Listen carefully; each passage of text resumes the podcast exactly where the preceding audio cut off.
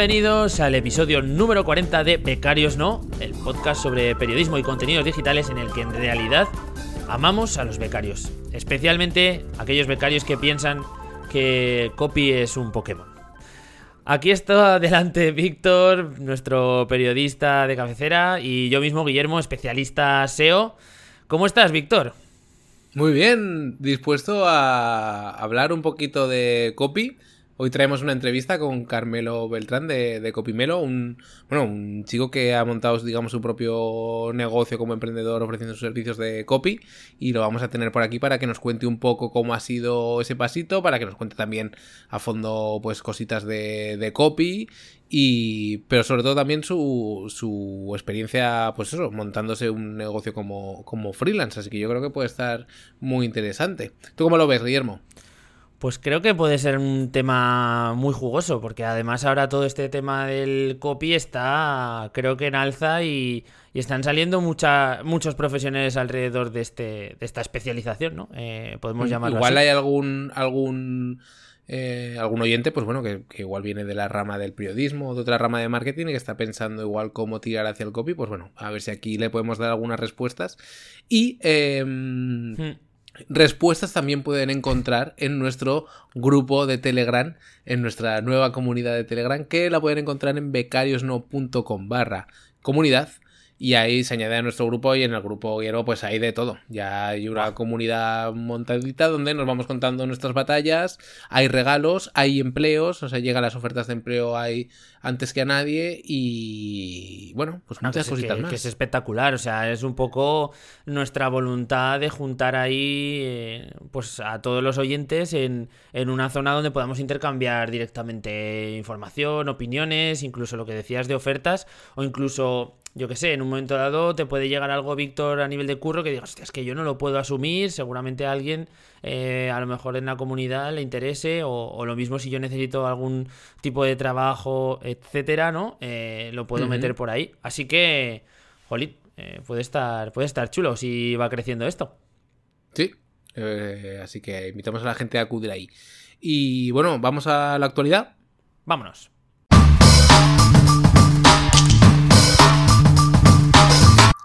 Bueno, Guillermo, pues esta vez em, hemos pausado un poquito el tema de Google, Facebook, las noticias, porque como está el tema muy movidito, lo vamos, lo vamos a dejar pausado. Pero sí que hemos traído el que es el primer gran informe sobre las newsletters en castellano que se ha hecho que lo han hecho entre varios investigadores de periodismo y de comunicación de distintas universidades y han hecho como una clasificación de las mejores newsletters en español en base a baremos que han hecho ellos, tema de suscriptores, etcétera, etcétera, ¿no?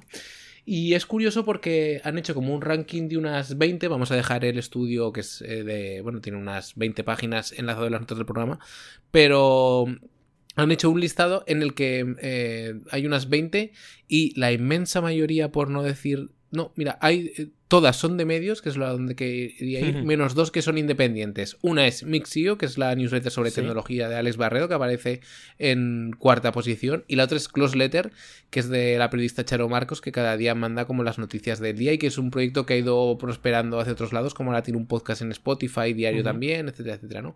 Pero el resto son todo em, eh, newsletters asociadas a medios. Y eh, que bueno, que da, da, la impresión, todo esto viene mm, también en colación del auge que han tenido las newsletters individuales que comentábamos hace un par de episodios en Estados Unidos con periodistas que ya se están, que son, bueno, que viven directamente de sus contenidos en sus newsletters, ¿no? Que digamos han dejado sus medios y se han centrado en sus, en sus newsletters. Así que está interesante, lo dejamos en, la, en las notas del programa. Muy guay. Oye, Víctor, ¿te, ¿te, rechina el hecho de que sean todo o la mayoría de medios? Eh, ¿no, te da un poco en la nariz?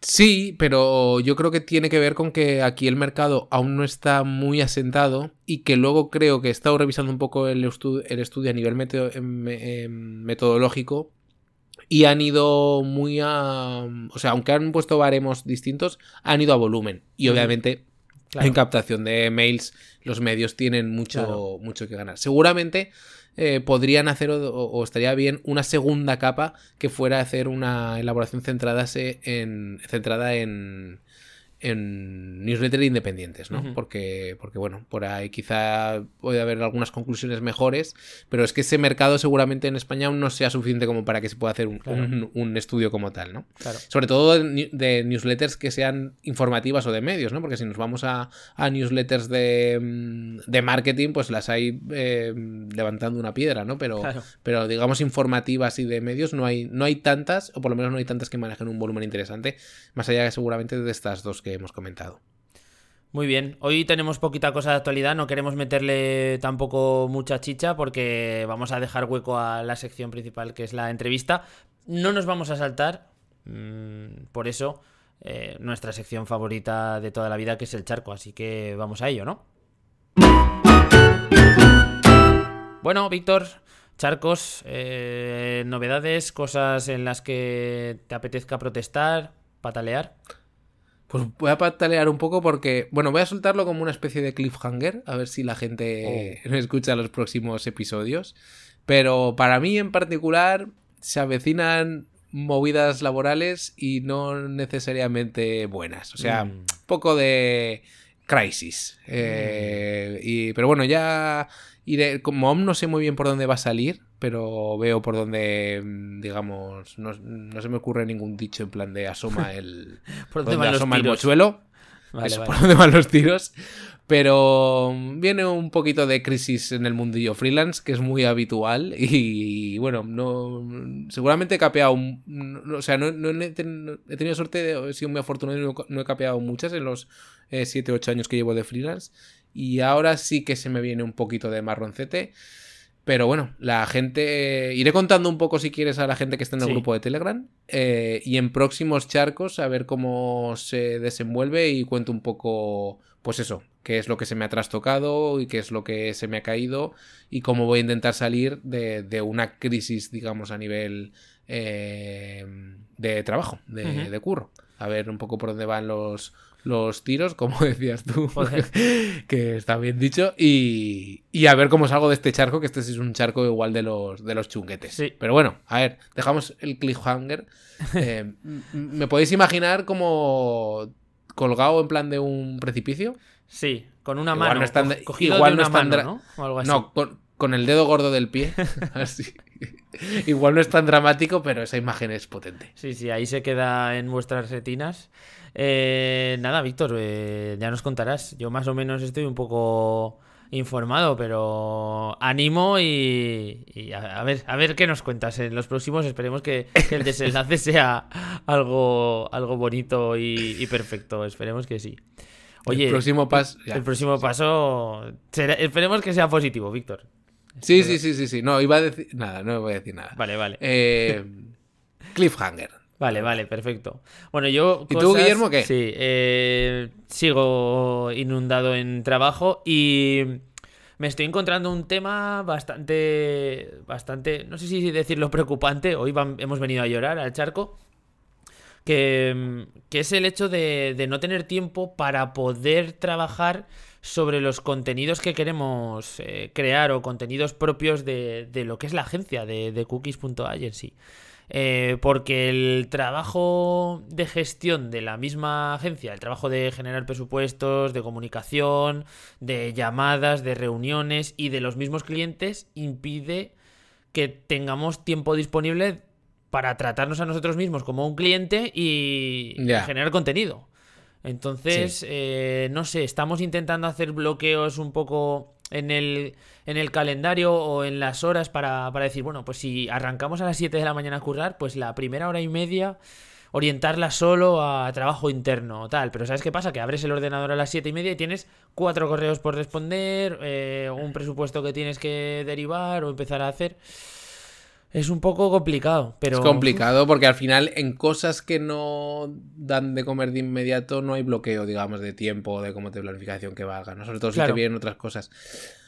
Yo creo que, bueno, tú tienes un poco la pata de. Quiero decir, si hablamos solamente de hacer contenido, me, imagino que te referirás más a temas de, pues, en la web, crear tal, pero bueno, igual podéis ir potenciándolo o subsanando, que ahora mismo no tenéis tiempo para eso, con los canales que tú ya tienes de Inbox, como el podcast de Oraseo y cosas de ese estilo, ¿no? Se aprovechan, se aprovechan. Pero aún así no deja de ser, pues imagínate esto que estoy hablando incluso Sí, no deja de, ser un par. Un, quiero decir que lo suyo sería que hubiera el podcast y, eh, y, en la, y, en, y luego generar otro tipo de contenido para la web para que al final redundara en otras cosas, pero... Incluso las redes, o sea, el presta... que es que gestionar las redes de cualquier tipo de empresa es un trabajo Lleva en sí mucho mismo, ¿no? Entonces eso eh, vemos que queremos, pero no nos, pero de momento eh, estamos aún en ese punto de, de sacar el trabajo a paladas y, ya, vendrá un momento en el que tengamos un poco más de disponible, de tiempo disponible para dedicárnoslo a nosotros mismos, ¿no? Pero ahí estamos, Víctor, un poco el Esto es como, claro, es como cuando estás trabajando mucho y nunca ves el momento de afeitarte. ¿Te ha pasado alguna vez? esto. Sobre todo ahora en confinamiento, que, claro, tampoco había necesidad porque tampoco había mucha gente que dijera qué barbas ibas, ¿no? Pero, sí, las llamadas eran entre homeless. Eh, no pasa nada. Eso. pues un poco así va el tema. Bueno, pues oye, vamos a esperar a ver que dentro de 15 días vaya esto un poco mejor y resucitemos el podcast con una buena entrevista como la que tenemos preparada con, con Carmelo, ¿vale? Eso seguro. Pues si eso, vamos ya, vamos a dar paso a la entrevista. Venga, vámonos.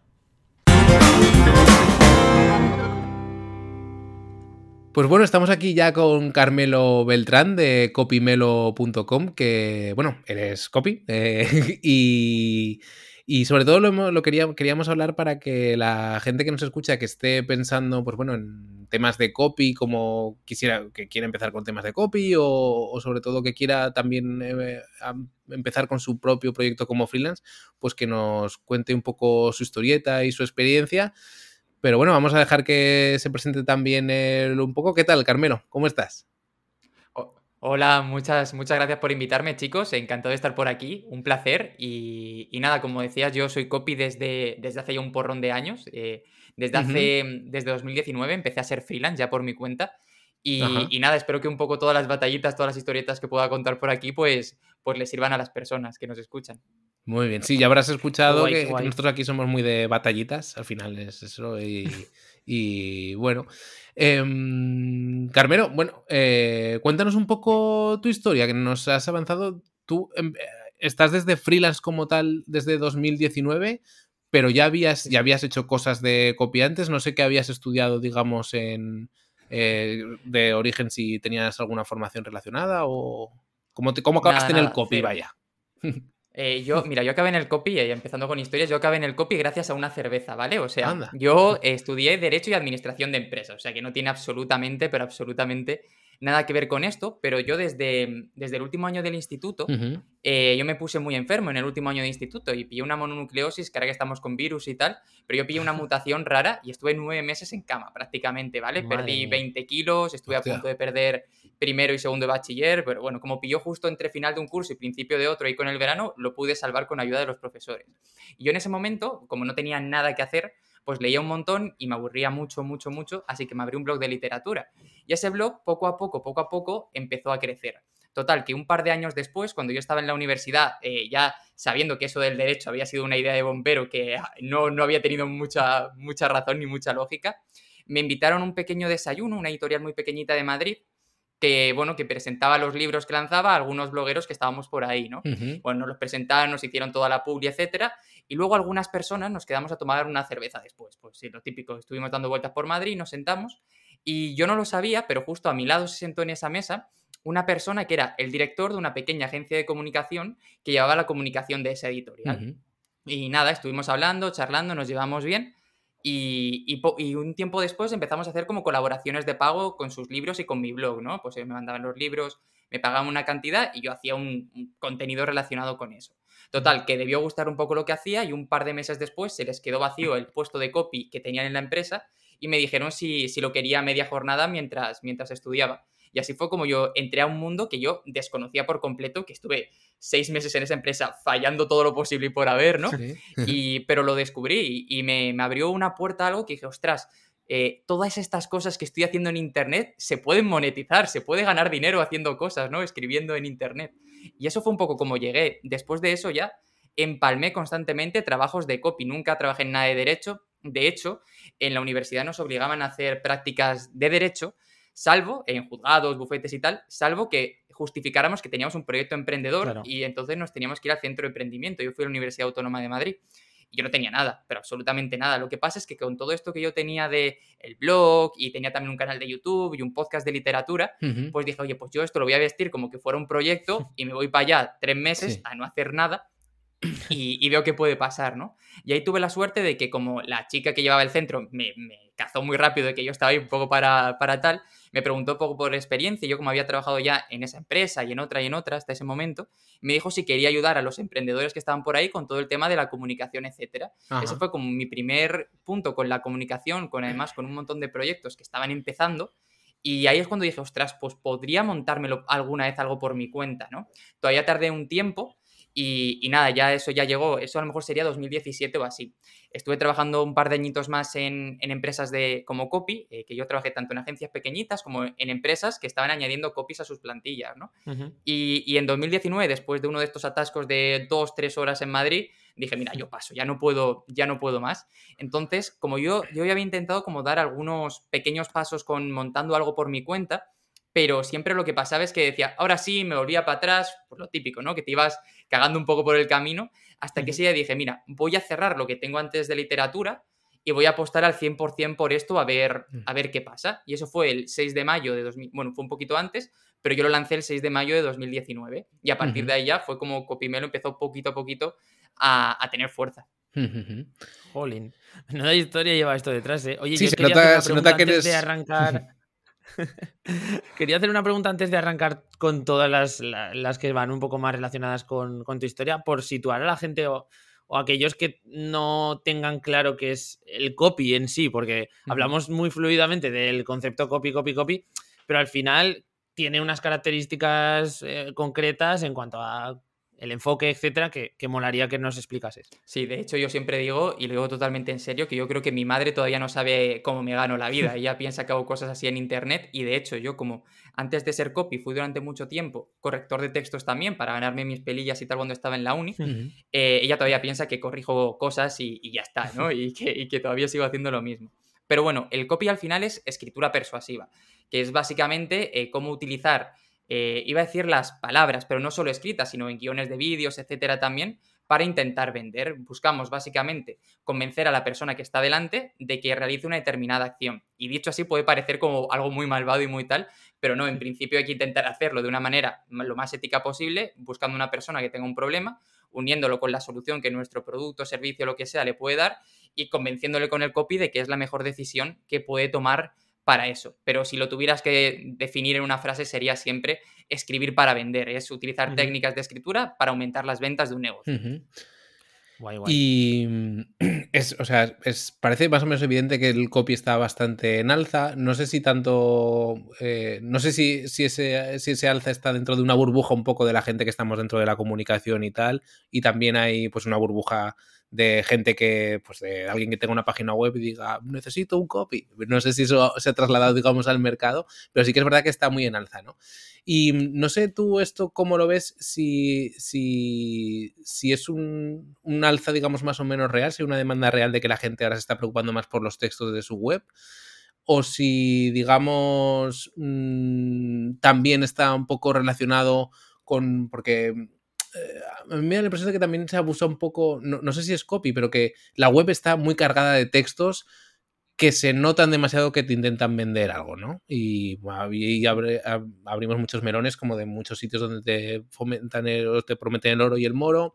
No sé un poco tú cómo compaginas esta dualidad, si es que la hay, entre un poco el copy bueno, digamos, y la versión un poco de cuando una web te canta mucho que, que te están vendiendo te están vendiendo, pues eso, un poco de humo y te he hecho un montón de preguntas. No sé por dónde vas a empezar. No te preocupes. Mira, para empezar, lo de, lo de la burbuja y tal, yo no sé si hay tanta. O sea, yo creo que en general hay una burbuja de formación en general increíble, que todo el mundo con la que ha caído ahora, pues mucha gente se ha quedado con muy jodida y están intentando pues reinventarse. Entonces, sea copy, sea marketing, sea trafficker, sea lo que sea, el término que se utilice en cada momento, hay mucha gente, mucha gente entrando, mucha gente saliendo. Y yo personalmente creo que la mayor parte de la gente que va a salir nunca va a conseguir eh, resultados, pero no por nada, sino porque te prometen algo, te dan una teoría, pero luego ser freelance es muy diferente a que te cuenten unas cuantas y, la parte de teoría es mucho más esfuerzo, picar piedra, tener resiliencia, como se suele decir, ¿no? Y nada es tan bonito como te cuentan al principio. Entonces, en ese sentido, yo creo que, cada vez hay más copies, creo que existe demanda y además creo que con el tema de, la pandemia nos ha venido muy bien. Yo me acuerdo en marzo del año pasado que yo estaba pensando, digo, hostias, este mes me, la voy a pegar seguro con todo lo que está pasando y tal. Y luego fue un punto de inflexión para mí que multipliqué ingresos y a partir de ahí siguió creciendo, ¿no? Porque lo que pasó fue que mucha gente se quedó sin canal offline, tenía que pasar al online y ahí hubo una necesidad de diferenciarse muy, muy clara. Entonces, en ese sentido, yo creo que por ahora sigue habiendo demanda, no sé cuánto tardará en, saturarse en general. También creo que mucha gente se mete a copy eh, equivocada. No, no, voy a decir engañada porque tampoco es eso, pero se mete mucha gente porque quiere vivir de escribir. Y luego no, y tú puedes haber querido eh, contar historias, escribir libros y todo lo que tú quieras. Y dices, bueno, esto me puede dar una oportunidad, pero en realidad no tiene absolutamente nada que ver. Son, se utiliza la misma herramienta que son las palabras, pero son objetivos muy diferentes. Y yo, mi chica es escritora, por ejemplo, y aquí escribimos cada uno de una manera que es completamente distinta, ¿no? Y, entonces eso, que yo creo que hay un poquito de, de, esa frustración muchas veces de gente que sale, que dice, ostras, igual esto no es lo que yo, lo que yo me esperaba, ¿no? Por eso a mí cuando me preguntan, oye, me gusta escribir, quiero ser copy, yo siempre digo, bueno, primero mírate muchos vídeos, escucha podcasts, cómprate algún libro y luego ya cuando veas que esto te gusta, y así eso inviertes en una formación, me da igual que sea de 10 euros, 100 o 2000, ahí ya cada uno lo que quiera. Hmm. Pero que hay, que, hay caminos antes, ¿no? Y en cuanto a lo de, bueno, lo de vender humo directamente, hostia, yo creo que hay que ser un poco ético y, razonable cuando estás escribiendo, ¿no? Y, yo creo que el problema de, que hoy hay es que hay mucha gente que va a, fuerza bruta con las campañas, pone unas promesas que evidentemente tú cuando las ves son mentira, pero que cuando una persona está desesperada dice, pues me agarro a esto porque no tengo otra, ¿no? Ahora mismo. Y hay eso, formaciones súper caras o promesas de lo que sea súper caras. Que, que, es muy difícil cumplirlas, sobre todo porque, lo decíamos antes, muchas veces no depende solo de que tú lo hagas muy bien, como, como vendedor, el que sea, sino también de que la otra persona tiene que poner de su parte, ¿no? Pues, por ejemplo, tú puedes prometerle a una persona ser entrenador personal y le puedes prometer que le vas a poner más guapo que quien sea para la playa el verano que viene, pero si esa persona no hace los ejercicios y no come bien, tú ahí no tienes nada, ¿no? Bueno, en general sí que creo que, lo que hay que hacer es tener un poquito de ética y un poquito de, valor a la hora de, de, escribir y no hacer promesas que tú sepas de antemano que no se van a, que no se van a cumplir. Eh, yo, por ejemplo, eh, a lo largo de mi vida solo he descartado a, tres clientes y dos han sido porque querían hacer unas promesas que yo veía que eso era inviable, ¿no? Bueno, uno primero porque era una con unos test, empezamos y luego me dijo que curaban el cáncer y dije, bueno, pues esto lo vas a hacer con otro porque yo aquí prefiero no entrar. Y luego otro que, pedía, que prometía mucho dinero sin experiencia, sin nada, lo típico, ¿no? Lo que hay por ahí. Y yo lo decía y digo, es que no, no lo acabo de ver, ¿no? Entonces, yo creo que hay que ser un poco, un poquito más comedido. Yo siempre pongo el ejemplo de Ramit Sethi, que es este, bueno, este marketer que hay por ahí por Estados Unidos, que él, no sé si lo tiene o no, pero yo le escuché una entrevista que tenía un curso que prometía a los estudiantes eh, ganar mil dólares más al mes, ¿no? Y la entrevistadora que le entrevistaba le decía que había hablado con otros alumnos y que algunos le decían que habían ganado 3.000, 4.000, 5.000, 6.000 y él decía que, y le preguntan, oye, ¿por qué no pones que ganan 2.000, 3.000, 4.000, no? Y él decía que eso era una expectativa que él no sabía si iba a poder cumplir con todo el mundo. Entonces, pues bueno, que, eh, pero eso prefería ir con 1.000. De todas formas, yo creo que ya estamos también en un momento donde cuando tú lees un, titular o una promesa o lo que sea, dices, venga tú, esto no te lo creo, no me lo creo, ya cada vez canta más y es más difícil también volarla.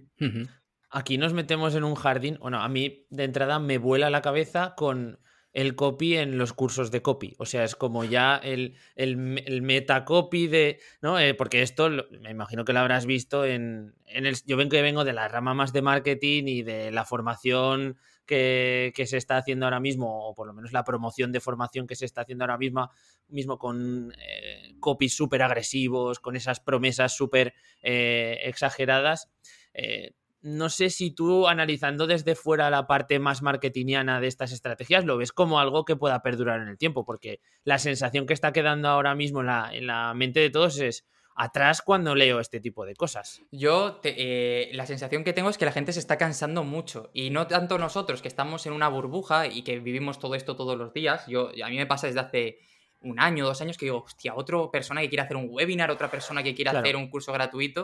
Pero claro, yo siempre pienso, nosotros vivimos como en, este, en esta burbuja donde todo esto es habitual. Pero yo lo noto mucho porque en grupos de WhatsApp con amigos, mis amigos se van pasando el último que ha salido a vender un curso en YouTube, eh, riéndose ya y diciendo que están hartos y de estafas y, de tal, ¿no? Y luego habrá gente que sea muy buena y que sea verdad lo que promete, pero al final lo de siempre, se pagan justos por, por pecadores. Entonces yo creo que que estamos en un momento en el que hay una burbuja muy grande y que esto tiene que, explotar. Entiendo que la pandemia le ha venido muy bien porque todo el mundo ha querido hacer cosas en casa, pero, pero no lo sé, yo no lo veo, yo no lo veo sostenible a largo plazo, con, sobre todo con la gente que son los precios tan altos, ¿no? Porque al final tú puedes hacer una vez, dos veces, tres veces, pero el problema es que si tú haces una formación de 2.000, 3.000, 4.000 euros, me da igual, o 10.000 o 1.000 o lo que sea, un ticket alto, ostras, tienes que luego satisfacer las expectativas y es mucho más fácil que una persona eh, te compre un curso por 100 euros, no le guste y diga, bueno, pues a tomar por saco, eh, me olvido y ya está, pero si te lo compra por 2.000, hay una movida muy grande, ¿no? Entonces, hay, que tener, hay que tener cuidado con eso y, y, solo hacer lo que, tú, lo que tú creas que vas a poder mm. cumplir en ese sentido y luego ya cada uno pues capechugue con lo que hace. Claro, claro, Tú personalmente, ¿cómo te formaste? Bueno, eh, digamos, hay una parte de la formación propia que es empezar a andar, quiero decir, empezar a trabajar y demás, pero luego, ¿qué has acudido más a libros? ¿Hiciste algún curso? ¿O como... Sí, mira, yo empecé con leyendo mucho cuando, cuando estaba en la empresa esta. Eh, yo lo que hacía era, claro, yo no tenía ni idea. A mí me gustaba escribir, escribía, y, pero no tenía ni idea de, de, nada, ¿no? Y lo que yo llevaba de algo de marketing es que me había hecho algún cursito, en general de redacción o de tal, eh, pero porque yo quería llevar más gente al blog y tal que yo tenía, ¿no? Simplemente por, por hobby. Iba a clase y volvía y me ponía con eso y ya estaba.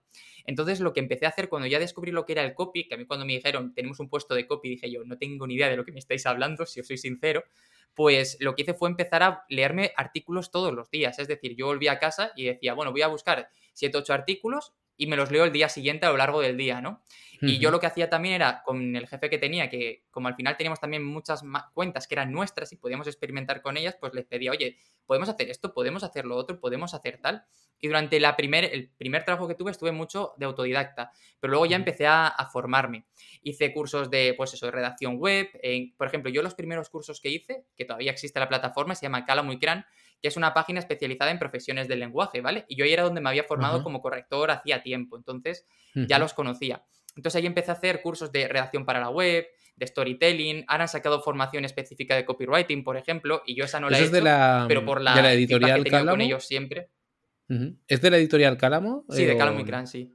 Vale. No, por pues, enlazarlo luego. Que yo sepa, no, es una hormiguita roja el, logo.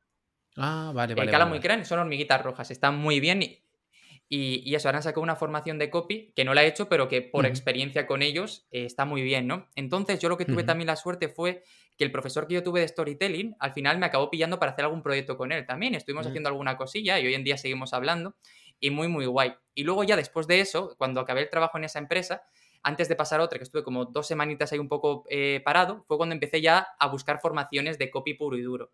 Eh, formaciones en español de copy, yo he hecho sobre todo de Irra Bravo, que me parece a mí el gran referente y el que a mí más me gusta. Eh, del resto no tengo ni idea porque no he hecho, así que no sé cómo están, pero a mí por feeling es el que más me encaja. Y luego ya me he ido buscando formaciones en, en inglés, no por nada, sino porque creo que van un poco avanzados a nosotros y porque muchas veces, aunque la facilidad que tienen en inglés para hacer frases cortas, concisas y precisas es mucho más allí que aquí, pero como te pone también un poco a prueba y ves otros, otras estructuras que te van muy bien. Así que me he hecho cursos de Ramit Setti, me he hecho cursos de Digital Marketers con los que yo he aprendido mucho y estoy muy contento, y alguna más que habré ido pillando por ahí. Pero sobre todo, yo considero que ha sido, eh, para los que nos estén escuchando, leer muchos posts, ver vídeos y probar, probar y probar, que al final es como más se avanza. La formación es importante, pero al final lo que hace es ahorrarte un poco de tiempo y organizarte los contenidos, pero mucho lo puedes encontrar gratuitamente. Claro, claro, claro. Por acabar, que hemos abierto, bueno, hemos pasado por el tema del de, humo, de la formación, pero por, acabar igual un poco tarde, de asentar a la gente que no tenga ni idea de qué es el copy, eh, qué es el copy, digamos, eh, ¿para qué, eh, en, qué formatos escribes los textos o para qué canales, digamos? ¿Escribes desde los textos de una web? Facebook, imagino que anuncios de Facebook, no sé si has hecho incluso algo de cartelería, que sería como más el trabajo, digamos, de un publicista. Sí, sí. Cuando empiezas tú no tienes ni idea de qué vas a hacer, así que vas pillando todo lo que te va cayendo, pero poco a poco vas un poco especificándote. Yo cuando salí, y mi objetivo al principio era especializarme mucho en el sector inmobiliario, pero porque yo llevaba años trabajando como copia en el sector inmobiliario. Lo que pasa es que salí tan quemado que dije, bueno, voy a abrirme un poco, aunque hoy en día muchos clientes son de este, de este sector.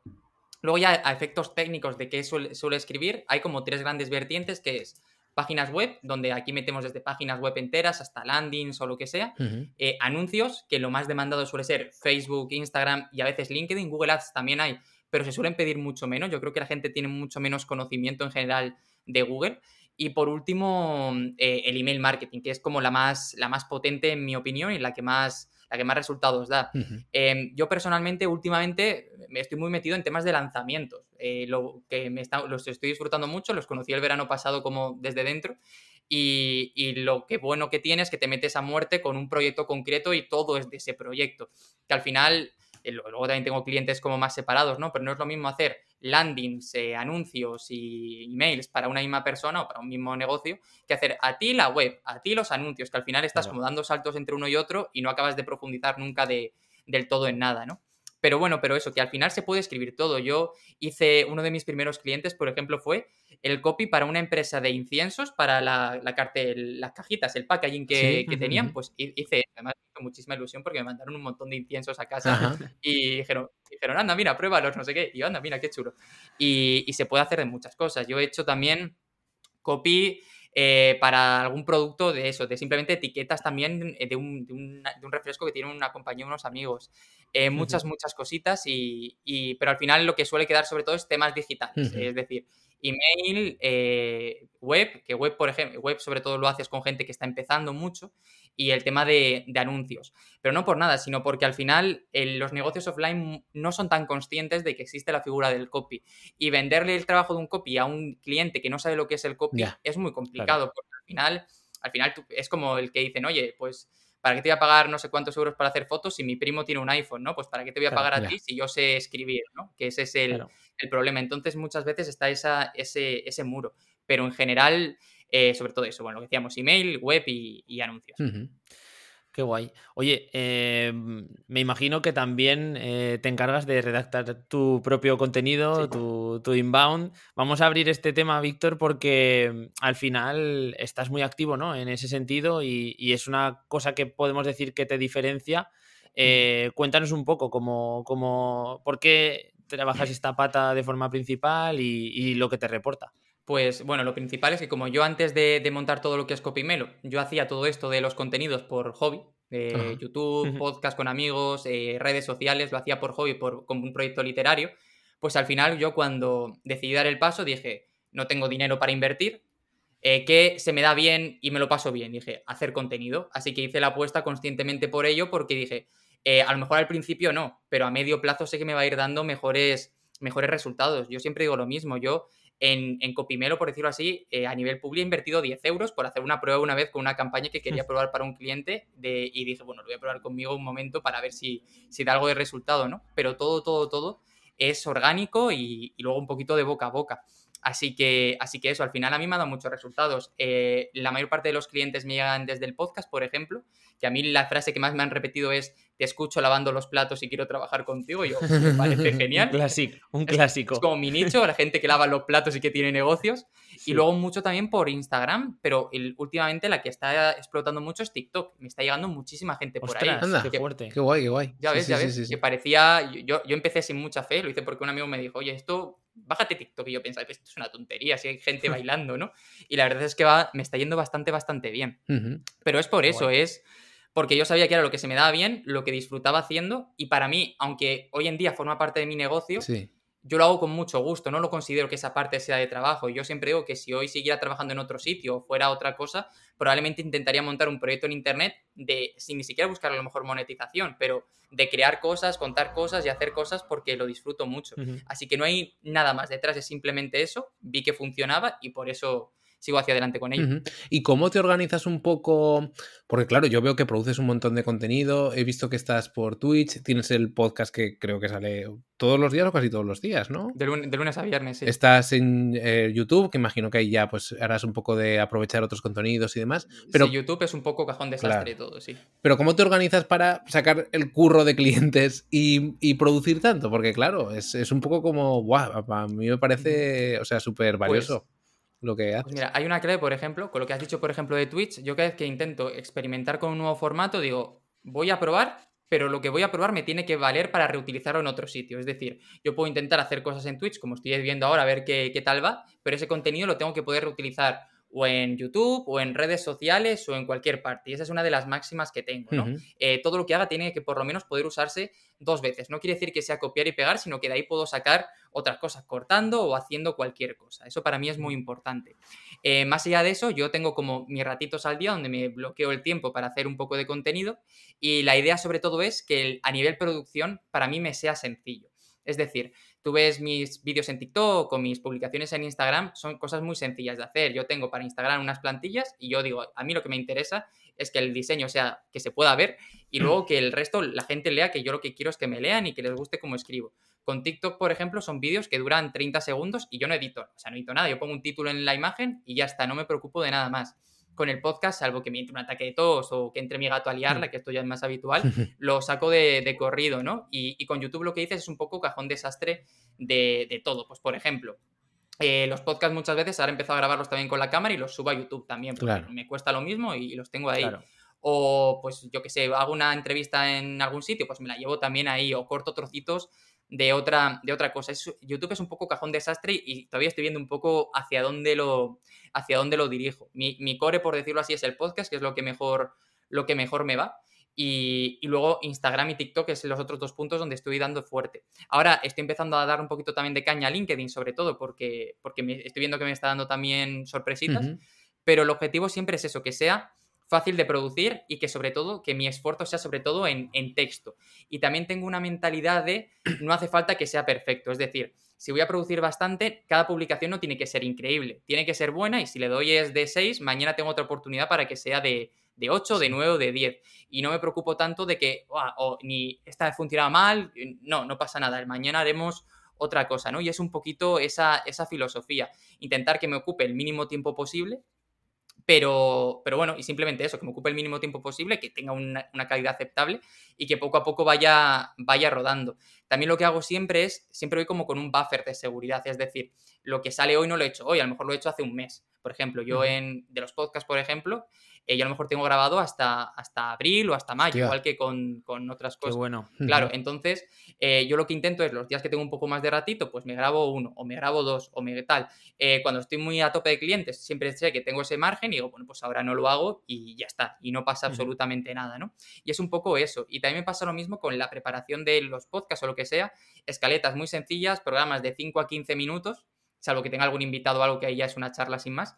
Y, yo me pongo solo puntitos clave, pues quiero hablar, yo qué sé, me invento, de emails para hacer, para convertir un lead magnet en un, en un cliente. Pues digo, pues voy a hablar de este email, de este email, de este email y de este email. Y como quieras que no, es un formato eh, de audio que no tengo que poner nada encima para que se vea.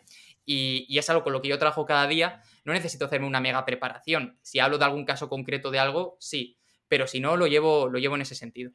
Qué bien, tío. O sea, en, en, este rato yo creo que has dado un montón de lecciones súper valiosas y sobre todo a mí mucha envidia porque ya me gustaría organizarme también como tú, tener un buffer de historias y, demás. O sea, Yo, sueño con sueño con un buffer de una semana. ¿eh? Eh, con eso te digo todo. Tengo que admitir también que últimamente yo vivo en Alcoy y llevamos como tres meses encerrados de, todo. No, no puedes estar ahora con nadie que no viva en tu casa, por ejemplo, desde enero.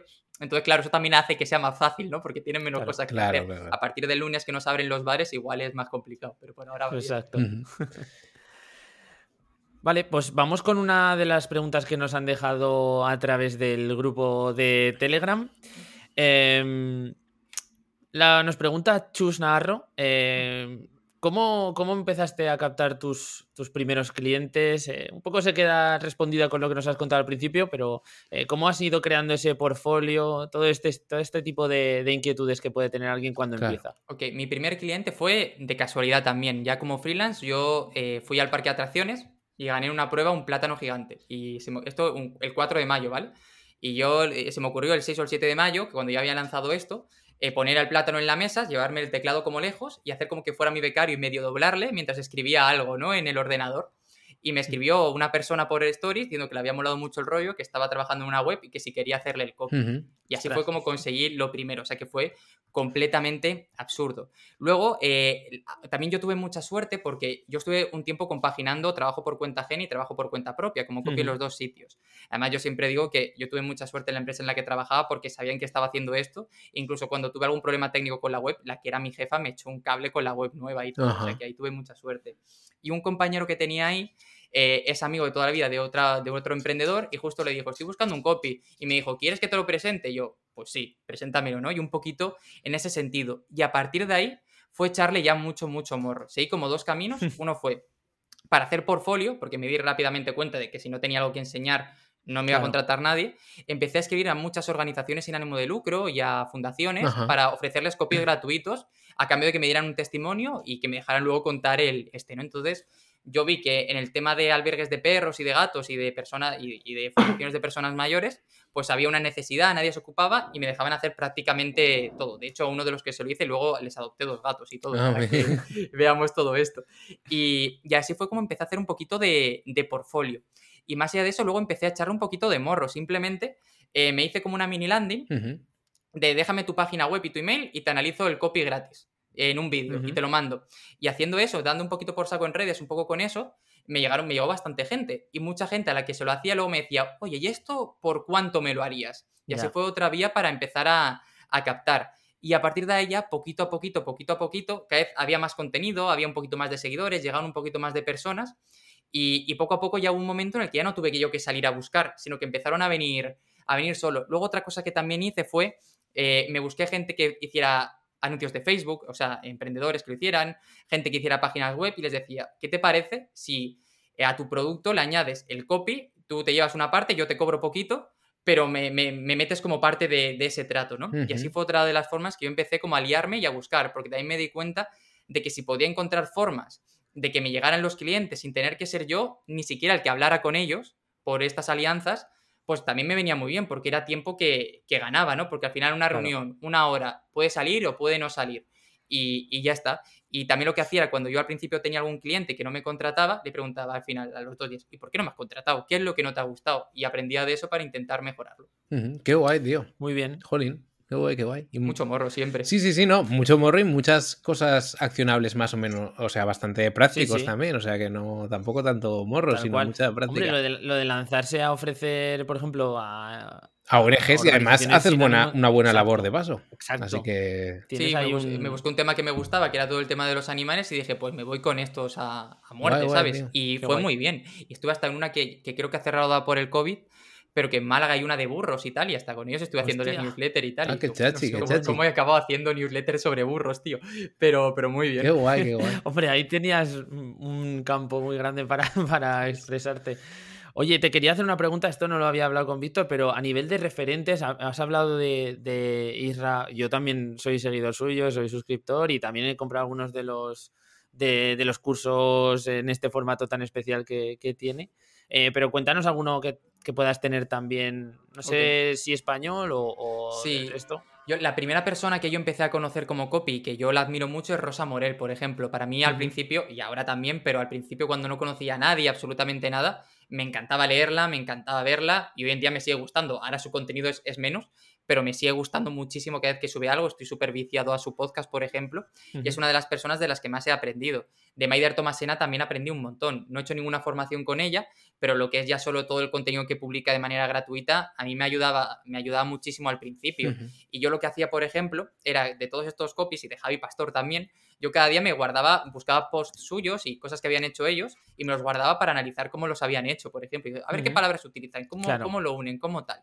Eso en, español. Los americanos y tal, tardé más en entenderlos porque yo al principio solo buscaba en España, no tenía muchas referencias de fuera. Igual que ahora estoy intentando buscar en Brasil, que es donde están como más avanzados en esto. ¿Ah, sí? Y tengo, sí, sí, sí, y tengo un compi con el que hago a veces cosas de Google Ads que está muy puesto en esto y él estudia copy muchas veces para sus anuncios y me va pasando gente brasileña y me dice, mira esta formación, mira tal. Él me dice que, que las compre porque, porque el portugués se entiende muy bien y digo, bueno, poco a poco. O sea, primero voy a leerme las cosas que tienen gratuitas y luego veremos, pero están súper avanzados con un montón de cosas. Entonces con ellos, ¿no? Y luego ya eh, empecé a invertir en libros de, gente de fuera y sobre todo Joseph Sugarman, eh, George Lois y gente así, eh, poco a poco fui descubriendo a más, a más personas. Pero yo, esto es súper clásico, pero yo para empezar recomiendo, miro para allá porque lo tengo ahí, The Adwit Copywriting Handbook de Joseph Sugarman, que es un libro súper grande, súper pesado, es, es, difícil de leerlo y es antiguo, pero creo que mucho de lo que cuenta, como está basado antes en cartas físicas, hoy en día se puede reaprovechar en cartas de venta, emails, etcétera y creo que está bastante, bastante, bastante guay para, empezar, aunque hay que tomárselo con mucha calma. Qué guay, qué guay. Y en tu web también tienes, por si a la gente le interesa, digamos, eh, algunas píldoras de formación y en el canal de YouTube y demás, ¿no? Eso es. En la academia, en, en, Copimelo hay una parte de academia que hoy en día es gratuita y que ahí tienen como pildoritas por si alguien quiere empezar desde cero para aprender un poco. Así que sin problemas. Y luego en YouTube lo mismo, ahí lo que voy colgando son pequeñas pildoritas de eso, de 5 o 10 minutos, sobre cosas concretas para hacerlo. Y ya lo último, últimamente, y esto es más por vagancia mía que por cualquier otra cosa, eh, como tú sabes esto de que en casa del herrero cuchara de palo y que uno eh, su web es la que peor cuida del mundo, ¿no? Pues como tengo que renovar un montón, últimamente estoy en Twitch renovándola en directo, ah. eh, haciendo los textos nuevos por si alguien se quiere venir y verlos, pero es básicamente porque si no, no lo voy a hacer hasta dentro de seis meses, ¿no? Entonces digo, ah, pues me lo llevo, me justifico como que estoy trabajando y haciendo contenido y así voy avanzando. Y hemos hecho ya una landing en directo que las he bajado y las subiré después a algún sitio. Ahora estamos también con, quiero hacer una secuencia de emails para cuando entre un lead para intentar llevarlo a, convertirlo en cliente. Y bueno, lo estamos haciendo por ahí, yo creo que puede quedar bastante Qué guay, y matas dos pájaros de un tiro que es súper inteligente. Total. Que em, volviendo, digamos, a la rama más de emprendimiento y demás, yo te quería preguntar por qué decidiste o qué te llevó, digamos, a decir me quiero poner como freelance o quiero, quiero dejar, digamos, de trabajar en una agencia o en, o en una organización y ponerme como freelance. Y un poco también, digamos, mm, nos has contado que estuviste compaginando el eh, trabajo por cuenta propia con, por cuenta ajena. Cuando, aunque cada caso es un mundo, pero cuando dijiste que ya estando como freelance, dijiste, vale, ya he conseguido los clientes suficientes como para pagar gastos, mm. para que no me salga, porque la cuota autónoma al principio puede ser muy lesiva, etcétera, etcétera. ¿no? Cuando dijiste, vale, eh, esta apuesta me está saliendo guay, o ya estoy más o menos afianzado. Yo decidí ser freelance eh, no por nada, sino porque siempre me había gustado hacer cosas y dije, pues si me puedo hacer algo que me valga a mí para vivir, pues ya está. Si lo típico, no llevo seis años o siete años creando contenido en internet sin más, intentando hacer proyectos y tomándomelo muy en serio, para intentar tener algo, yo, yo eh, con todo el tema literario, al principio me daba igual cuánto ingresar, pero conforme fue pasando el tiempo empecé a decir, ¿y sí? ¿y sí tal? ¿y sí tal? Y busqué varias vías y al final ingresaba eso, 400 o 500 euros con muchas, muchas horas y pensé, no me merece la pena. Esto hay que buscar una vuelta de tuerca porque ahora ya no. Ya tenía 25 años, ya había acabado la universidad y dije, si hago todo esto es porque me tiene que dar algo, ¿no? Me tiene que reportar algo personal, o sea, eh, profesional, económico.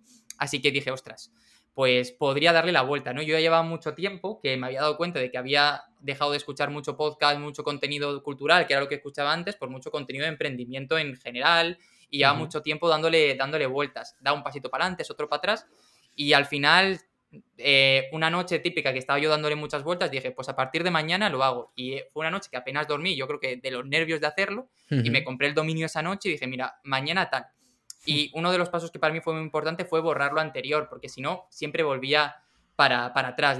Estaba una semana y decía, Puf", porque además, yo siempre lo cuento, pero para mí a nivel ego fue muy complicado dar el salto, ¿no? Porque yo estaba, tenía 15.000 seguidores en YouTube, no, sé cuántos en podcast, eh, con, que además lo hacía con otra gente, y yo estaba acostumbrado a poner un tweet o algo y que mucha gente respondiera o un story, y de pronto silencio absoluto, ¿no? Y eso a nivel eh, de, de, chaval cuesta mucho. Y, nada, y, fue eso, simplemente que quería probar. También el hecho de que mi chica vivía lejos y que nos veíamos poco, yo pensaba, ostras, eh, si estando aquí no me voy a ir nunca. Y a mí, yo no soy de, yo vivía en Madrid y yo, yo soy de Murcia, por ejemplo, y estaba muy lejos de familia, etcétera. Y claro, hoy en día el trabajo está en Madrid, Barcelona y poquitos sitios más. Y pensé, pues igual podría hacerlo. Y luego pasó una cosa súper importante, que fue que la empresa donde yo trabajaba la compró un grupo japonés, fusionaron a tres empresas españolas y el buen rollo que yo estaba acostumbrado a tener empezó a ir peor, mm. pero no por nada, sino porque tres empresas, puestos duplicados, etcétera y etcétera, y mucha gente despedida. Y yo estuve mucho tiempo pensando, hostia, a ver si me despiden, me llevo el finiquito y, y, tal. Pero, pero no, y yo escuchaba a la gente cómo nos contaban lo que íbamos a hacer en 5 o 10 años, y yo pensaba, yo aquí no quiero estar en 5 años, ¿no?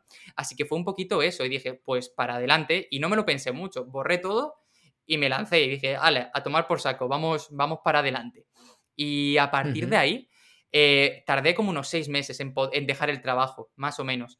Eh, y además tuve, mala suerte, no, fui muy ingenuo porque yo dejé el trabajo eh, porque había encontrado un cliente que, que, no me pagó y por eso fue el problema, que me, yo había hecho cálculos, yo con unos 700 euros al mes tiraba, porque yo pago un alquiler de seis, ella con mi chica de 650 en Madrid, 375, eh, yo sé que mis gastos más o menos eran unos 700 euros al 800 euros al mes, pero claro, yo estaba pagando un coche de segunda mano, estaba pagando gasolina, seguro, etcétera, para ir a trabajar. Y dije, hostia, si me quito el coche, me quito la gasolina, te dije, con unos 700 euros voy que tiro. y me salió un cliente que, que, además era una locura, yo no sé cómo lo vi venir. Me pidió cinco posts, no, cuatro posts a la semana de 2.000 palabras cada uno, y, yo, claro, yo no sabía nada, pero me dijo, te pago 800 euros. Y dije yo, hostia, para adelante, ya lo tengo. Y ese momento que lo cerré, eh, hablé con mi jefe, le dije que me voy, que me voy, que tal. Y me dijo, ya, bueno, me lo imaginaba, tal. ¿Y, qué pasó? Pues que le dije, me pagas a final de mes, no te preocupes. Y no me pagó, nunca desapareció, nunca supe nada más de él. Eh, y me quedé de pronto colgado y dije, pues ahora ya solo me queda echar para adelante, ya no había, no había mucho más. Y fue echarle un poco de narices y, y buscar, buscar más y seguir bueno, estos casos son como eh, dramáticos, pero al mismo tiempo te ponen en el, en el precipicio. O sea, tienes que tirar y ya no hay vuelta atrás, ¿no? Es, eso es un poco. Aprendes mucho también. a cobrar, por ejemplo, por adelantado, que es algo que yo no hacía. Yo pensaba, yo cobro después porque así tengo la motivación de cobrar y acabar, ¿no? Claro. Pero claro, dices, bueno, claro, igual no cobras, entonces vamos a intentar hacer las cosas bien. Sí, sí, sí, y además afinas el olfato, ¿no? De decir, este sí, este a lo mejor puedo permitirme el lujo de cobrarle 50-50 o cualquier otra fórmula. Sí, sí, sí, total. Oye, yo te quería hacer una, una pregunta más desde el punto de vista SEO, porque, claro, yo me dedico principalmente a eso ¿Cómo metes el ingrediente SEO dentro del copy sin que la cosa, sin que la, digamos, el, postre, la tarta o lo que cocines se sepa muy raro? Que yo, como no soy experto en SEO, yo lo primero que hago es que si un cliente quiere que le haga algo con SEO, que me haga él el estudio de palabras clave, etcétera, ¿no? Porque yo lo puedo hacer para mí si quiero, lo puedo hacer para mi chica que también tiene un negocio, lo podemos hacer a nivel amateur pero a nivel profesional yo no soy capaz de ofrecérselo a nadie porque, ¿por qué no? Porque no me voy a meter en esas movidas, sobre todo, ¿no? Entonces, eh, yo lo que pido es que me lo pasen. Y a partir de ahí, yo, si me da las pautas con las que quiere trabajar, yo sí sé moverme, pero me lo tienen que dar. Y, lo que intento hacer es adaptarme lo máximo posible. Eh, lo que nunca hago es, en mi caso particular, es primar el SEO por encima del copy si el cliente quiere primar el SEO por encima del copy, digo, hostia, pues igual deberías buscarte un SEO específico para que, para que te lo hiciera, ¿no? si quiere que sea al revés, lo hago así. Y simplemente siendo muy sincero con el cliente, diciéndole, yo esto no lo sé hacer a nivel profesional, te lo, te lo sé hacer por experiencia, por tal, lo vamos a meter, pero estaría bien que si tú no eres experto en SEO, te buscaras a un SEO a la hora de hacerlo. Que es lo mismo que me pasa, por ejemplo, cuando alguien me pide una campaña para Facebook, por ejemplo, y yo siempre pregunto, ¿pero tú eres experto o tienes a alguien que te haga las campañas, porque si no, puede ser estar disparando al aire, ¿no? Si claro. tú eh, vas a experimentar, no, digo que mi copy vaya a funcionar siempre, pero si no funciona, no sabemos si es porque el copy no está funcionando, porque la campaña está mal, no tenemos ese margen de maniobra. Entonces siempre intento que haya esa, esa coherencia a la hora de, a la hora de trabajar con, todo. Vale, vale, guay. Qué guay. Em, yo quería hacerte una pregunta eh, sobre el proyecto de literatura que nos comentabas que tenías más en, la universidad y que llegó a crecer mucho y demás y que, que decidiste cerrarlo. Porque, por ejemplo, Guillermo y yo también hemos cerrado algún proyecto de esto que empiezas cuando eres muy joven y que va más y que crece y tal, y al final lo cierras. Pero en nuestro caso lo hicimos, por ejemplo, después de unos años ya en los que fuimos un poco rehén de, de seguir tirando porque al final habíamos construido algo suficientemente grande como para que diera mucha pena cerrarlo, pero que no era nada rentable como para que mereciera la pena cerrarlo, ¿no? Entonces yo te quería preguntar un poco esa decisión, cómo la tomaste y, un poco en caso, al ser literatura y tal, ¿no, ¿no pensaste la opción de intentar aprovechar alguna sinergia? ¿Queda algo de ese proyecto? O, digamos dijiste, esto lo cierro y me olvido y foco a lo nuevo? Eh, al final, yo, yo, siempre cuento que es la ruptura más jodida que yo he tenido en mi vida. Ese momento en el que cierras lo que has hecho 7 o 8 años, y que además le has puesto todas tus, tus ganas con 17, 18, 19, 20, con, con toda tu ilusión, ¿no? A mí cerrarlo me costó mucho. Decidí cerrarlo del todo porque si no, sabía que iba a volver para atrás y que nunca me iba a atrever a dar el paso, porque Copimelo existía, pero es que antes de Copimelo yo había comprado un dominio que era me lo escribes, dándole un poquito la vuelta, y lo había probado, lo había intentado sacar y lo había ido siempre para atrás, siempre para atrás. Entonces ese fue el motivo principal para cerrarlo, porque si no sabía que no lo iba a hacer. Eh, de, lo, de, ahí queda sobre todo un podcast que salió como rollo spin-off de todo eso, que se llama 30 teclas por hora, que yo lo recomiendo un montón, que es un podcast de escritura y, lo fundé con otros dos amigos y ellos dos siguen haciéndolo. De hecho, este fin de pasado han hecho unas convenciones de escritura súper chulas, eh, con un montón de escritores invitados, etcétera, y está, lo están haciendo súper bien, súper bien. Y eso queda por ahí.